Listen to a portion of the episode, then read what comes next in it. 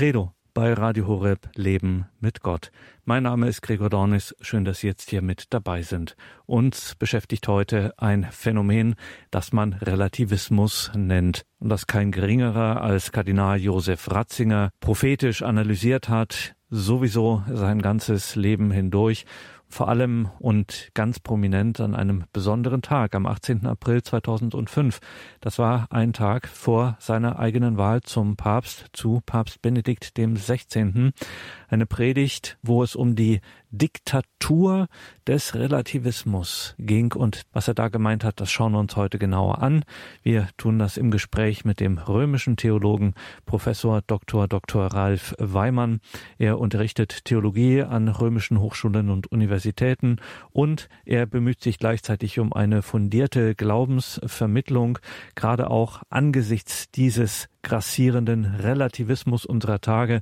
Da ist zum einen zu erwähnen sein prägnanter katechetischer Band Wegweisung für verunsicherte Christen und das Buch Wegweisung für das ewige Leben. Liebe Hörerinnen und Hörer, in den Details zu dieser Sendung finden Sie da mehr Details zur Sendung im Tagesprogramm auf horeb.org. In Rom sind wir jetzt mit Professor Ralf Weimann verbunden. Grüße Gott nach Rom. Grüß Gott und beste Grüße aus Rom. Der Relativismus und die prophetische Analyse von Kardinal Josef Ratzinger. Professor Weimann, am 18. April war es also im Jahr 2005. Da hält Kardinal Josef Ratzinger eine Predigt bei der Heiligen Messe vor dem Konklave, aus dem er dann selbst als Benedikt XVI. hervorgehen wird. Worum ging es da in dieser Predigt und was hat das große Echo in der ganzen Welt hervorgerufen? Gerne möchte ich auf Ihre Frage antworten. Vor einem Konklave kommt dem Dekan des Kardinalskollegiums die Aufgabe zu, jener heiligen Messe vorzustehen, die vor dem Beginn eben dieses Konklaves, also mit dem Schlüssel heißt es eigentlich, eigentlich eingesperrt durch den Schlüssel, gefeiert wird. 2005 hatte Josef Kardinal Ratzinger diese Aufgabe inne. Anwesend waren die Kardinäle der Weltkirche und durch die Medien schaute praktisch die ganze Welt nach Rom. In dieser historischen Stunde folgte man voll Erwartung seinen Ausführungen, denen im Hinblick auf die bevorstehende Wahl eine besondere Bedeutung zugemessen wurde. So darf dieser Augenblick des 18. Aprils nicht unterschätzt werden, zumal Josef Kardinal Ratzinger zweifellos eine der herausragendsten Gelehrten seiner Zeit war.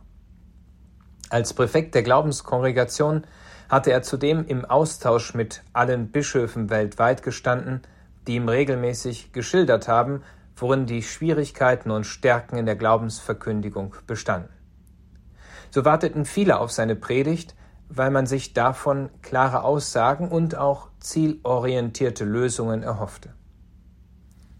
Eine weitere Vorbemerkung muss vorausgeschickt werden. Bevor ein Papst gewählt wird, kommen die Kardinäle im sogenannten Präkonklave zusammen, also ein Treffen vor dem eigentlichen Konklave. Sie diskutieren und beraten, welche Herausforderungen ein zukünftiger Papst zu bewältigen hat, um auf diese Weise leichter das Profil eines zu wählenden Kandidaten zu bestimmen. Natürlich geht es dabei auch menschlich zu. Manchmal gibt es auch taktische Überlegungen. So etwas lag jedoch Josef Kardinal Ratzinger fern. Dies wird besonders deutlich in jener Predigt, auf die Sie eben hingewiesen haben, und deren Inhalt von den Medien weltweit aufgegriffen werden sollte. Wie es bei ihm üblich war, legte der damalige Dekan des Kardinalskollegiums die Heilige Schrift aus, die immer sein fester Bezugspunkt blieb. Im Johannesevangelium, das an dem Tag verkündet wurde, ging es um Grundsätzliches. Dort heißt es nämlich, dass niemand sagen kann, er liebe Gott, der nicht Gottes Gebote hält. All das wird im 15. Kapitel des Johannesevangeliums beschrieben. In seiner messerscharfen Analyse der aktuellen Situation für den Glauben stellte Kardinal Ratzinger fest, dass dies, also den Geboten zu folgen, heute immer schwieriger werde, weil zunehmend die Klarheit fehle. Die Gebote selbst werden in Frage gestellt und jene Wahrheit, die diese Gebote zum Ausdruck bringen.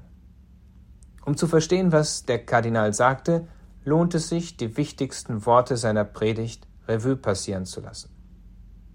So sagte er, wie viele Glaubensmeinungen haben wir in diesen letzten Jahrzehnten kennengelernt? Wie viele ideologische Strömungen, wie viele Denkweisen? Das Boot des Denkens vieler Christen ist nicht selten von diesen Wogen zum Schwanken gebracht, von einem Extrem ins andere geworfen worden vom Marxismus zum Liberalismus bis hin zum Libertinismus, vom Kollektivismus zum radikalen Individualismus, vom Atheismus zu einem vagen religiösen Mystizismus, vom Agnostizismus zum Synkretismus und so weiter. Jeden Tag entstehen neue Sekten und dabei tritt ein, was der heilige Paulus über den Betrug unter den Menschen und über die irreführende Verschlagenheit gesagt hat einen klaren Glauben nach dem Credo der Kirche zu haben, wird oft als Fundamentalismus abgestempelt, wohingegen der Relativismus, das sich vom Windstoß irgendeiner Meinung hin und her treiben lassen, als die heutzutage einzige zeitgemäße Haltung erscheint. Es entsteht eine Diktatur des Relativismus, die nichts als endgültig anerkennt und als letztes Maß nur das eigene Ich und seine Gelüste gelten lässt. Ende des Zitats. Und eben dieses Konzept, das hier Kardinal Ratzinger erwähnt hat, die Diktatur des Relativismus, fand in den Medien ein sehr großes Echo. Wie gesagt, ging es Josef Ratzinger, dem späteren Benedikt XVI., nicht darum zu taktieren oder sich der politischen Korrektheit zu unterwerfen, dann hätte er so etwas nicht gesagt. Dies ist übrigens auch ein klares Indiz dafür, dass er nicht zum Papst gewählt werden wollte, sonst hätte er ebenso etwas nicht gesagt. Ihm ging es jedoch darum, auf eine grundlegende Schwierigkeit und Bedrohung für den Glauben und die Gläubigen hinzuweisen und diese allen und der ganzen Welt vor Augen zu stellen, vor allem den Kardinälen, die nun zusammenkamen, um einen neuen Papst, einen Nachfolger Petri zu wählen. Kardinal Ratzinger hatte von einer Diktatur des Relativismus gesprochen. Das klingt sehr scharf. Hätte ihm da nicht klar sein müssen, dass äh, so etwas gerade in säkularen Medien einen Sturm der Entrüstung losgeht. Und nicht nur das, ist diese Figur, dieses Konzept einer Diktatur des Relativismus nicht doch auch etwas übertrieben? Das Medienecho war in der Tat sehr groß. El País, die große spanische Zeitung, titulierte beispielsweise Ratzinger verurteilt die Diktatur des Relativismus. Es folgten Kommentare wie sehr hart oder Verteidigung der äußerst orthodoxen Linie der Kirche. Wie so oft versuchten viele, gerade Medien, den Kardinal in eine gewisse Schublade zu stecken. Nur sehr wenige fragten, ob das, was er geäußert hatte, denn wahr sein könnte.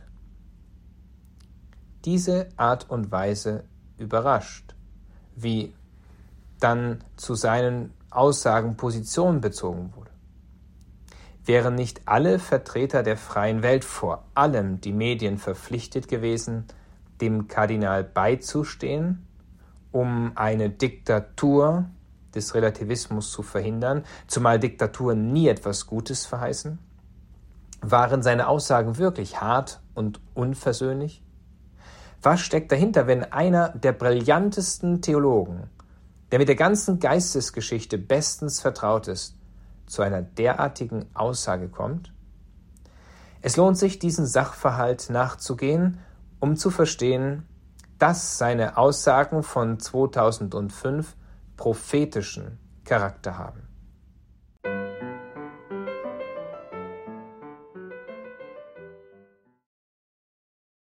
Das ist die Credo-Sendung bei Radio Horeb Leben mit Gott. Wir sind im Gespräch mit Professor Dr. Dr. Ralf Weimann, Theologieprofessor in Rom. Und es geht uns um den sogenannten Relativismus in der Sicht von Kardinal Josef Ratzinger. Professor Weimann, so etwas wie Diktatur des Relativismus, wenn wir bei dem Begriff bleiben, äh, das fällt ja nicht vom Himmel. Äh, das hat ja eine Vorgeschichte, anhand derer man dann auch vieles besser verstehen kann.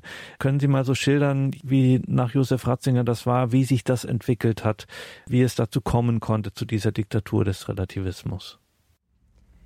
Um diese Entwicklung zu verstehen, müsste man vermutlich weit zurückgehen in der Geschichte. Ich möchte die Antwort so kurz halten wie möglich und werde diese auf die Zeit des letzten Jahrhunderts beschränken. Die Zeit vor dem Zweiten Vatikanischen Konzil war eine Zeit regen geistigen Austauschs. Nach dem Ende des Zweiten Weltkriegs blühte das Geistesleben im Westen neu auf. Es gab für den Glauben und für die Theologie Aufbrüche, aber auch Herausforderungen und Bedrohungen. Damit ist Josef Ratzinger aufgewachsen. Er kannte diese nur zu gut. Aber jetzt gehen wir etwas zurück in die Geschichte. Bereits Papst Pius XII. hatte 1939 eine neue Spielart des Modernismus beklagt. Er nannte ihn den Relativismus.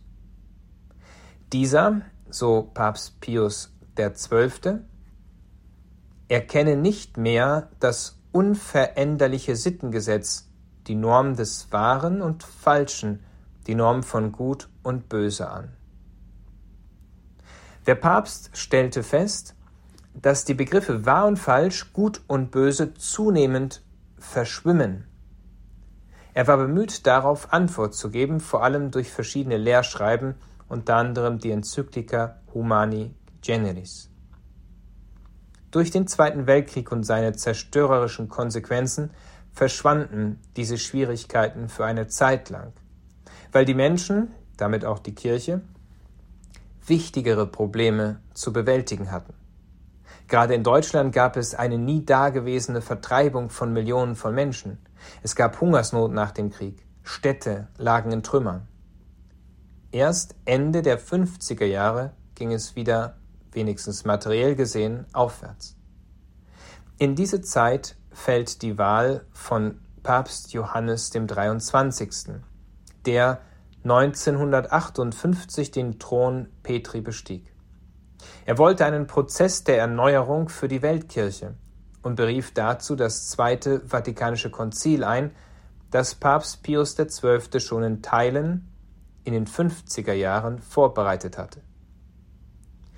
In der Zeit vor der Eröffnung des Konzils gab es eine Hochzeit, im Hinblick auf Vorträge, Weiterbildung, theologische Diskussionen und Vertiefungen des Glaubens. Es wurde darum gerungen, den Glauben besser zu verstehen, ihn kraftvoller zu erneuern, zu verkündigen, denn die wahre Erneuerung kommt aus dem Glauben. Zugleich wurden auch die Gefahren für den Glauben aufgezeigt, die größten Herausforderungen, auf die nun das Konzil Antwort geben sollte. Kardinal Frings von Köln, der aufgrund seines Alters fast erblindet war, hatte in Norditalien einen Vortrag zum Thema Das Konzil und die moderne Gedankenwelt zugesagt. Er hatte jedoch weder die Zeit noch die Ressourcen, sich in dieses Thema einzuarbeiten. Erst Jahrzehnte später wurde bekannt, dass er in einem vertraulichen Gespräch den damals 34-jährigen Professor Josef Ratzinger bat, seinen Vortrag vorzubereiten, der bereitwillig zusagte. Er präsentierte eine glasklare Analyse dessen, was für den Glauben von Bedeutung ist und skizzierte die Bedrohungen für den Glauben. Peter Seewald beschreibt in seiner Biografie, was daraufhin passierte und es lohnt sich, einen Moment an dieser Stelle zu verweilen. Der Kölner Kardinal Frings wurde, nachdem er den Vortrag in Genua gehalten hatte, von Papst Johannes dem 23. einbestellt. Er war sich nicht sicher, was passieren würde, und sagte zu seinem Sekretär halb ernst, halb scherzend, er möge ihm nochmal den roten Kardinalsmantel umhängen, vielleicht das letzte Mal.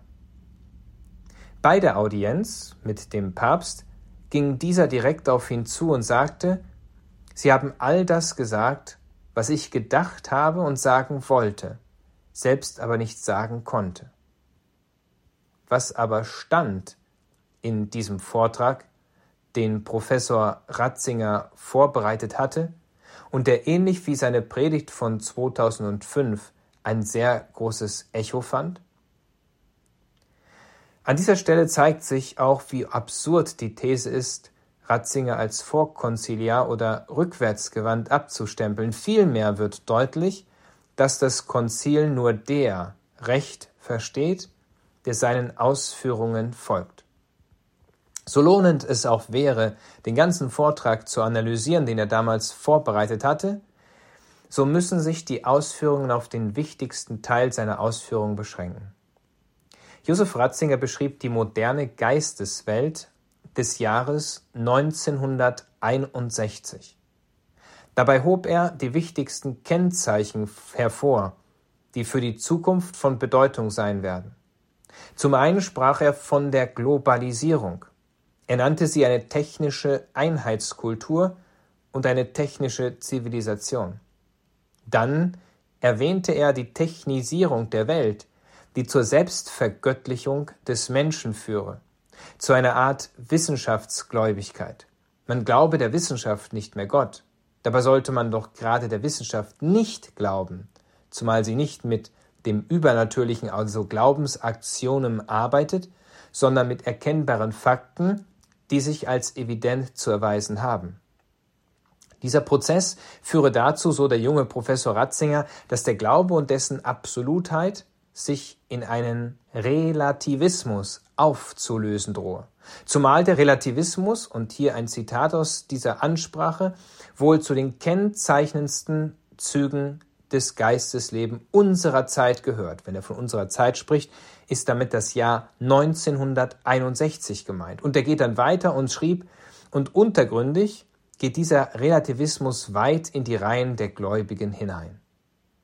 Er fügte dann hinzu, dass wenn der Relativismus alles Absolute überhaupt aufhebt und bloß noch Relativitäten zulässt, ist er die Negation des Glaubens. Die Reaktion von Papst Johannes dem 23. auf diese präzise Analyse wurde bereits beschrieben. 2005 hatte das Gesagte an Aktualität nichts verloren. Schon allein deswegen sollte die Theologie Josef Ratzingers nicht nur an den Fakultäten gelehrt, sondern auch den Gläubigen zugänglich gemacht werden, denn sie macht deutlich, worin die Herausforderungen der Zeit für den Glauben bestehen und auch welche Lösungen möglich sind. Professor Weimann war Josef Ratzinger an dieser Stelle in gewisser Weise, ich gebrauche jetzt mal das Wort, ein Prophet oder wie kommt er zu seiner Analyse, zu seinen Ergebnissen? Hat er da jetzt einfach sozusagen zufällig richtig gelegen oder wie hat sich das nach dem Abschluss des Zweiten Vatikanischen Konzils dann weiterentwickelt? Wie ist man seinen Analysen gefolgt? Ich versuche, diese vielen Fragen von Ihnen aufzuzäumen. Auch nach dem Konzil ist Josef Ratzinger seinem Ansatz treu geblieben, der sich, wie bei den Kirchenvätern, durch eine große Nähe zur Heiligen Schrift auszeichnet. So lautet das entscheidende Prinzip, um Christ zu sein, kehrt um und glaubt an das Evangelium. Den Christen kennzeichnet nicht, dass er mit den neuesten Theorien und Hypothesen vertraut ist und ihnen womöglich hinterherläuft, sondern dass er Christus annimmt. Der Apostel Paulus hatte dies im Brief an die Galater wie folgt zum Ausdruck gebracht. Denn ihr alle, die ihr auf Christus getauft seid, habt Christus angezogen. Und Christus hat sich als die Wahrheit geoffenbart. Daher bleibt in Christus, wer in der Wahrheit bleibt, was sich in der Treue zu seinen Geboten zeigt. Das Johannesevangelium sagt, wenn, wenn ihr mich liebt, werdet ihr meine Gebote halten. Und weiter heißt es, wer mich nicht liebt, hält meine Gebote nicht. Und das Wort, das ihr hört, stammt nicht von mir, sondern vom Vater, der mich gesandt hat. 14. Kapitel Johannesevangelium. Das war auch die Richtung, in die Josef Kardinal Ratzinger seine Predigt als Dekan des Kardinalskollegiums im Jahr 2005 entwickelte. Dem liegt das Grundverständnis zugrunde, dass die von Gott geoffenbarte Wahrheit vor der Willkür des Einzelnen und gewisser Gruppen schützt. Deswegen verstand sich der Präfekt der Glaubenskongregation als Anwalt der Einfachen, jener, die nicht den Luxus hatten, Theologie zu studieren und den Glauben mit spitzfindigen Theorien entweder zu verdrehen oder entsprechend gegenteilig darzulegen. Er sah sich als Anwalt dieser einfachen Menschen, um die Schönheit und Größe des Glaubens darzulegen, zu schützen und, wenn nötig, auch mit Autorität darzulegen. Dabei war es Josef Ratzinger wichtig zu betonen, dass niemand die Wahrheit besitzt. Vielmehr sind wir Verwalter derselben. Oder, wie Josef Ratzinger Papst Benedikt sich verstand, Mitarbeiter der Wahrheit. Dies gilt unterschiedslos für alle, wie gerade das Zweite Vatikanische Konzil in der dogmatischen Konstitution De Verbum in Erinnerung ruft. Da heißt es nämlich, das Lehramt ist nicht über dem Wort Gottes, sondern dient ihm, indem es nichts lehrt, als was überliefert ist, weil es das Wort Gottes aus göttlichem Auftrag und mit dem Beistand des Heiligen Geistes voll Ehrfurcht hört, heilig bewahrt und treu auslegt, und weil alles, was es als von Gott geoffenbart zu glauben vorliegt, aus eben diesem Schatz des Glaubens schöpft. So De Verbum Nummer 10. In den Jahren nach dem Konzil wurden derartige Analysen weniger und weniger gehört, wie Josef Ratzinger sie entwickelte. Er stellte eine gefährliche Strömung fest, die sich von der Forderung nach mehr Fortschritt geradezu berauschen ließ und sich der Unterstützung durch die Massenmedien erfreute. Forderungen wurden erhoben, man solle mehr Neues wagen, Fortschritt wurde zum Zauberwort, und wer sich dagegen stellte, wurde als rückschrittlich und gestrig abgestimmt. So konnte sich der Relativismus, der im Gewand des Fortschritts daherkam, fast unbegrenzt ausbreiten. Josef Ratzinger blieb sich treu. Bereits in den 60er Jahren hatte er festgestellt, dass Karl Marx zum Modell für das Konzept Fortschritt geworden war. Seine Philosophie, die also von Karl Marx, erfreute sich einer nie dagewesenen Beliebtheit, vergleichbar mit der des Aristoteles im 13. Jahrhundert. So schrieb Ratzinger in seinem Bestseller Einführung in das Christentum, dass sich die marxistische Philosophie als Praxis versteht. Demnach komme es nicht darauf an, nach der Wahrheit zu suchen, sondern die Praxis selbst schafft Wahrheit.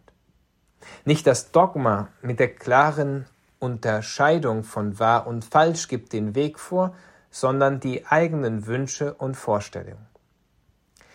Derartige Prämissen fanden auch in der Theologie Eingang. So wurde die geoffenbarte Wahrheit zunehmend für belanglos, weil rückständig erklärt, während sogenannte Lebensumstände, subjektive Meinungen und Wünsche als wichtig und wegweisend dargestellt wurden. Ratzinger stellte fest, wer Marx zum Philosophen der Theologie macht, der übernimmt den Primat des Politischen und der Wirtschaft, die nun die eigentlichen Heilsmächte und, wenn falsch angewendet, Unheilsmächte sind. Wo immer das marxistische Verständnis vom Fortschritt Anwendung fand und findet, kommt der geoffenbarten Wahrheit keine oder kaum mehr Bedeutung zu. An ihre Stelle tritt zunächst die Meinung, dann aber die Politik oder die Kirchenpolitik. Dies zeigt sich überdeutlich beim sogenannten synodalen Weg.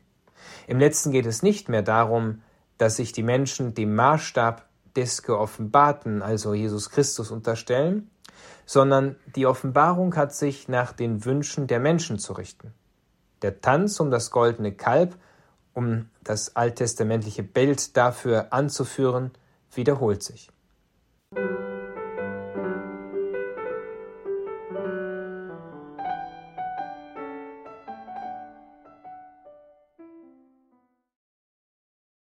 Das ist die Credo-Sendung bei Radio Horeb, Ihrer christlichen Stimme in Deutschland.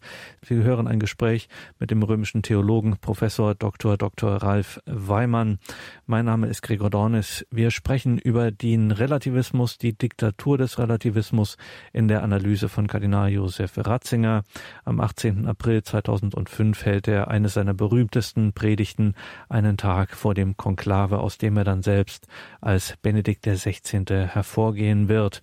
Professor Weimann, dieser Relativismus, diese Strömung, wie konnte die sich eigentlich den Weg in die Theologie bahnen? Also wenn wir an Theologie denken, dann denken wir natürlich klar, Offenbarung ist hier der Maßstab schlechthin für die Theologie. Und jetzt kommt da dieser Relativismus hinein. Wie lässt sich das verstehen? Das Hauptproblem besteht darin, dass auch die Christen, darunter nicht wenige Theologieprofessoren, so sein wollen wie alle anderen und manchmal die anderen sogar noch darin zu übertreffen suchen. So hat sich das sogenannte Fortschrittsdenken, das heißt, ich muss immer weiter voranschreiten, immer neuere Dinge erfinden, den Weg auch in die Theologie gebahnt. Dies wurde noch dadurch verstärkt, weil es in der öffentlichen Wahrnehmung als modern gilt, Fortschritt, wie man sagt, zu wagen. Dagegen wird ein Festhalten an den Glaubenswahrheiten nicht selten als hemmende Last dargestellt, die es abzuschütteln gilt. Da niemand sich gerne nachsagen lassen möchte, rückständig oder gar konservativ zu sein, auch wenn diese Etiketten in keiner Weise dienlich sind, weil sie aus der Politik entlehnt sind, so passten sich viele an den jeweils neuen Zeitgeist an. Modern, fortschrittlich galt als schick. Josef Ratzinger hat nach dem Abschluss des Zweiten Vatikanischen Konzils im Jahr 1966 bereits auf diese Schwierigkeit hingewiesen. Er verdeutlichte dies, indem er auf das Beispiel der heiligen Theresia von Avila verwies. Folgen wir kurz seinen Ausführungen. Er schrieb, Sie, also Theresia von Avila, hatte vor ihrer Bekehrung ein durchaus modernes Kloster indem man die altmodische Ärgerlichkeit der Klausur längst großzügig und modern auslegte und Besuche nach Belieben empfing. Sie hatte ein modernes Kloster, in dem man die düstere Askese der alten Regel längst durch vernünftigere Lebensformen ersetzt hatte, die dem Empfinden eines Menschen der beginnenden Neuzeit besser entsprachen. Sie hatte ein modernes Kloster, das weltoffen war und freundliche Kontakte nach allen Seiten hin ermöglichte. Aber als eines Tages die Nähe Christi sie innerlich getroffen hatte und die unerbittliche Wirklichkeit des Evangeliums, losgelöst von allen beschönigenden Phrasen, von vor ihre Seele getreten war, empfand sie dieses Ganze als unerträgliche Flucht vor der Größe des eigentlichen Auftrags, als ein Ausweichen vor der geforderten Bekehrung, stand auf und bekehrte sich. Und das hieß, sie warf das Aggiornamento beiseite und schuf eine Erneuerung. Ende des Zitats.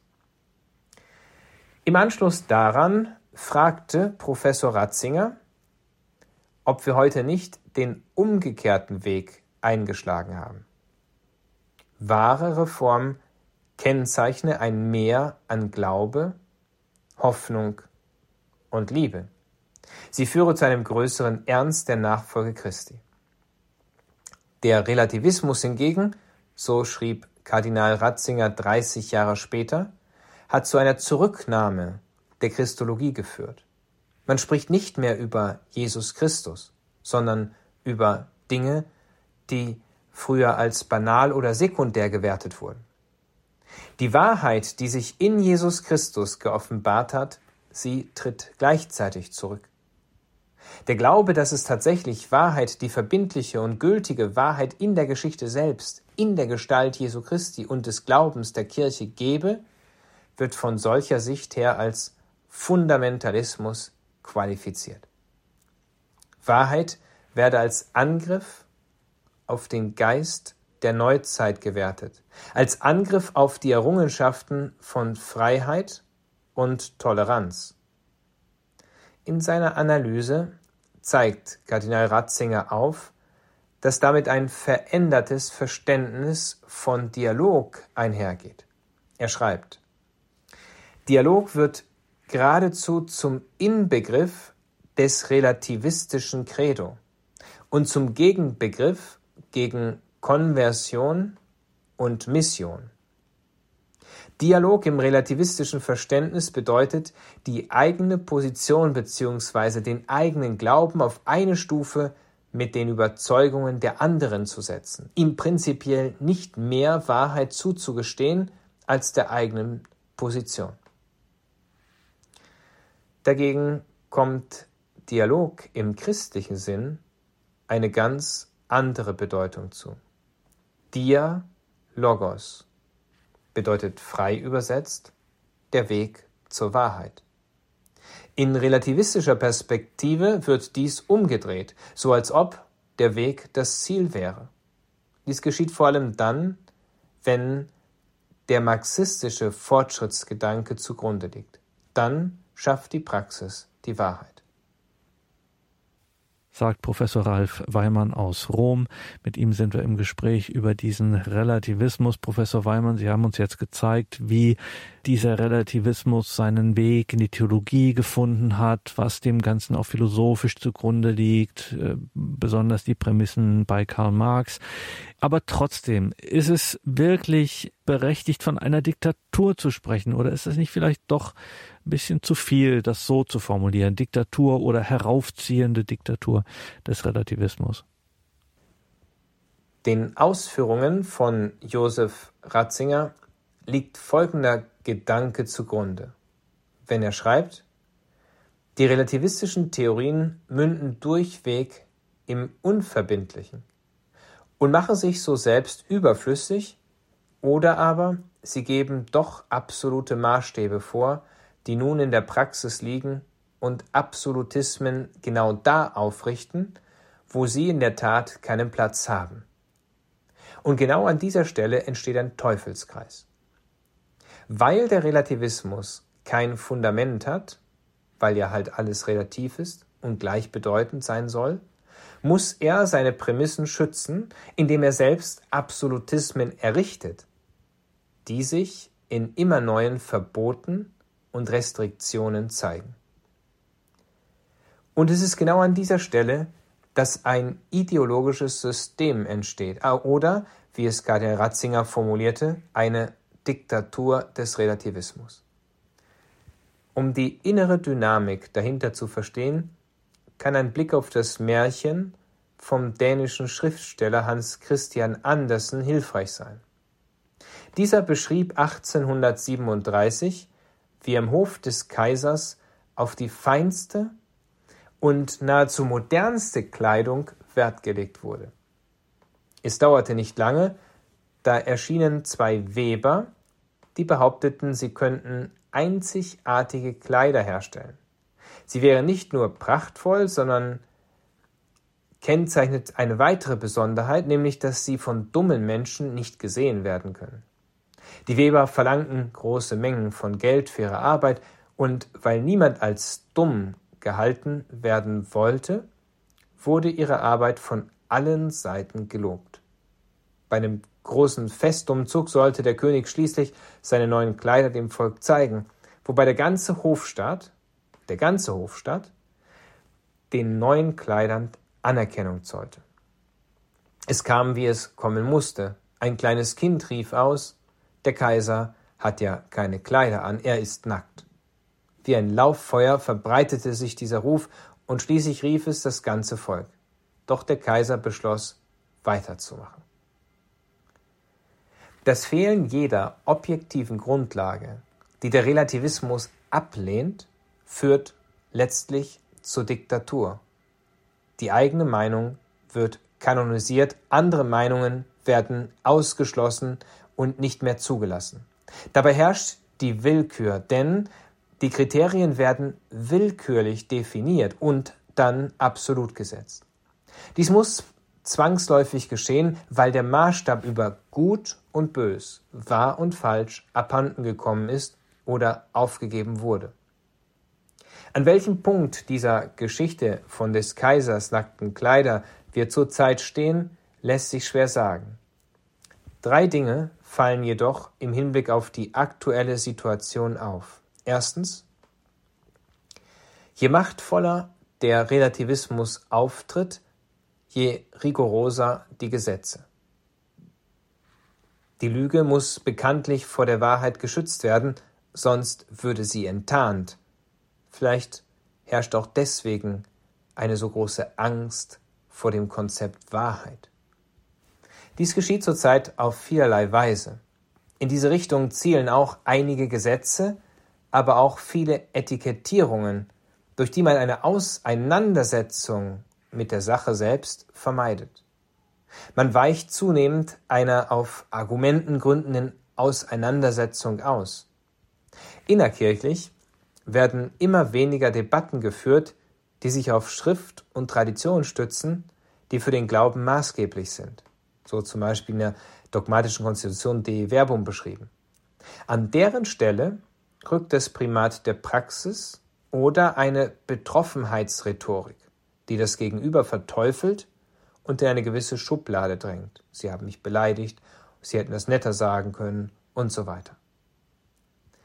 Ein zweiter Punkt. Demjenigen, der am Bekenntnis zur objektiven Wahrheit festhält, ergeht es nicht selten wie dem Herrn selbst. Er wird abschätzig behandelt, belächelt, ihm wird nachgesagt, er folge nicht den neuesten Kriterien, er verstoße gegen den Dialog und so weiter. Dabei kann die Dynamik so weit gehen, dass das Zeugnis für die Wahrheit mit einer medialen Hinrichtung endet. Und drittens, der Fortschritt, die Praxis oder der Relativismus sind selbst keine Kriterien für die Wahrheit, sondern brauchen diese, um nicht in die Irre geleitet zu werden. Das Problem der Neuzeit besteht darin, eben diese zu Prinzipien erklärt zu haben, wodurch sie bestenfalls als Rechtfertigung für des Kaisers neue Kleider, wie immer sie aussehen mögen, gelten können. Daher war die Predigt von Kardinal Ratzinger der von einer aufkommenden Diktatur des Relativismus sprach, in der Tat prophetisch, wenn er sagte, einen klaren Glauben nach dem Credo der Kirche zu haben, wird oft als Fundamentalismus abgestempelt, wohingegen der Relativismus, das sich vom Windstoß irgendeiner Lehrmeinung hin und her treiben lassen, als die heutzutage einzige zeitgemäße Haltung erscheint. Es entsteht also eine Diktatur des Relativismus, die nichts als endgültig anerkennt und als letztes Maß nur das eigene Ich und seine Gelüste gelten lässt. Der Kardinal hat also aufgezeigt, dass der Relativismus keine Kleider anhat, also bar jedes Argumentes ist.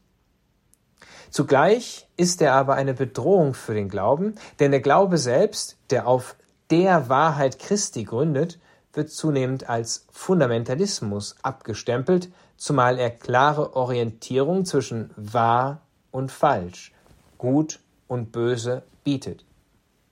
Wo das nicht mehr möglich ist, die Entwicklung ist in der Tat bedenklich, gerade im Hinblick auf die katholische Morallehre, da wird dies in der Regel besonders deutlich, da macht sich eine Meinungsdiktatur breit.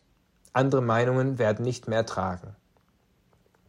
Vor dem Hintergrund des Gesagten wird deutlich, warum Josef Ratzinger Benedikt XVI. Widerspruch erfahren hat, denn er verstand sich als Mitarbeiter der Wahrheit. Er wurde aber für alle, die die Wahrheit und damit Jesus Christus suchen, so auch zu einem Leuchtturm, der den Weg zu ihm weist. So konnte er nicht in den Chor derjenigen einstimmen, die die neuen Kleider des Kaisers bewunderten, zumal er im Dritten Reich erlebt hatte, wohin das führen kann.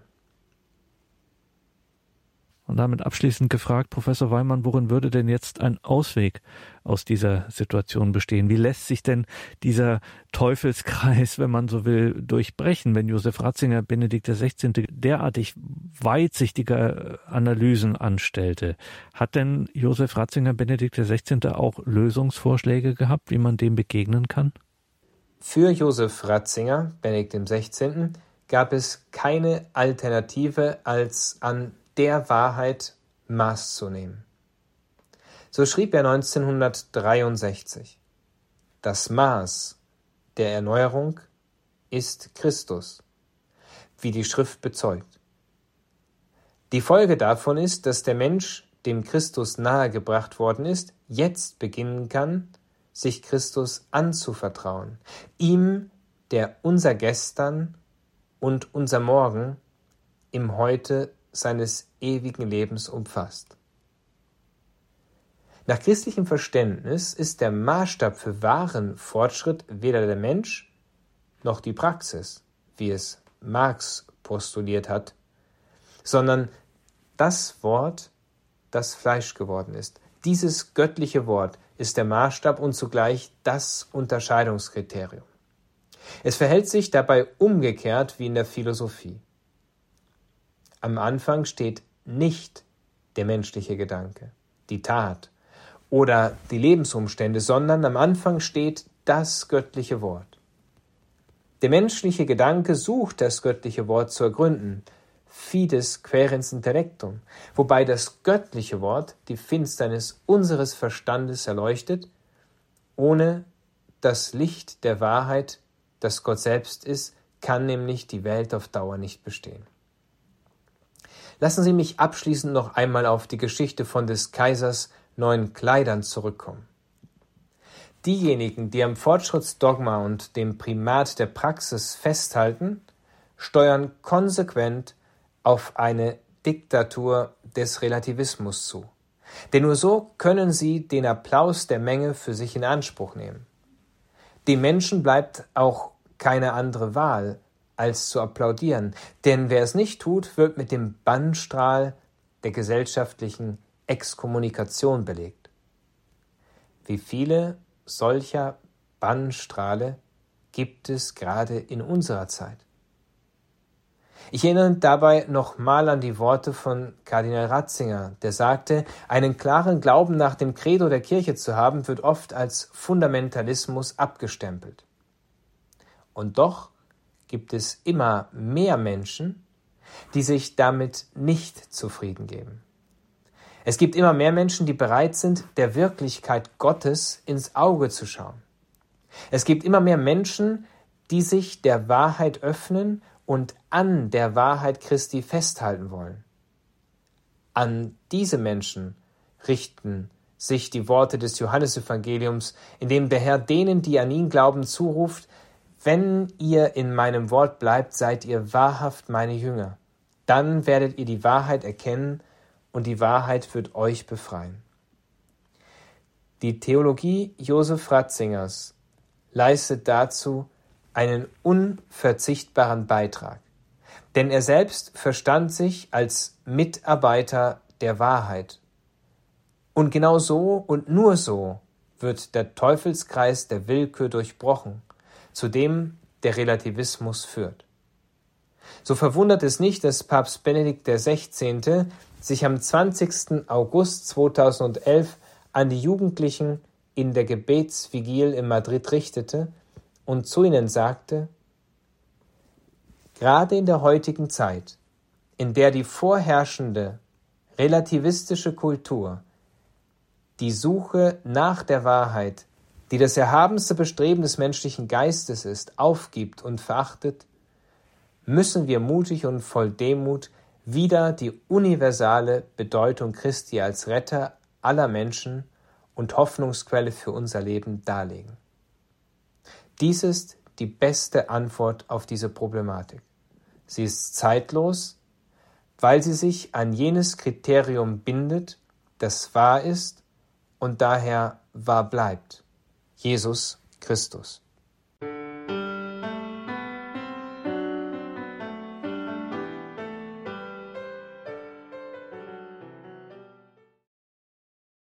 Das war die Credo-Sendung bei Radio Horeb Leben mit Gott.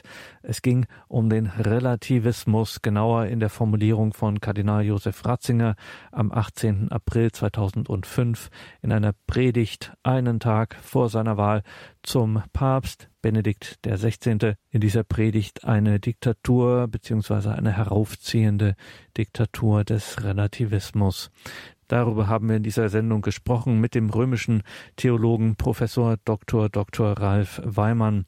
Und Ralf Weimann ist nicht nur ein Hochschul-, ein Universitätslehrer, sondern er ist auch in der Glaubensunterweisung, in der Katechese für alle unterwegs. An vorderster Stelle sind da seine beiden Glaubensunterweisungen zu nennen, seine kompakten, präzisen Hilfen für das heutige Leben mit Gott. Zum einen die Wegweisung für verunsicherte Christen und die Wegweisung für das ewige Leben.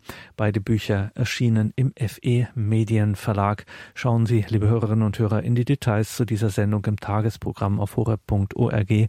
Da haben wir das entsprechend verlinkt und Sie können natürlich auch sich bei unserem Hörerservice melden. Ganz klar, der kann Ihnen da auch sagen, wo Sie diese Bücher finden von Ralf Weimann, Wegweisung für verunsicherte Christen und die Wegweisung für das ewige Leben. Danke Ihnen allen fürs Dabeisein. Danke, dass Sie diese Radiofamilie unterstützen, das geistliche Leben dieser Radiofamilie in Lebenshilfe, in Katechese, in Spiritualität, in Gebet und Liturgie. Das alles wäre nicht möglich ohne Ihre Unterstützung im Gebet, im Opfer und der Spende. Danke dafür. Hier folgt jetzt um 21.30 Uhr die Reihe Nachgehört.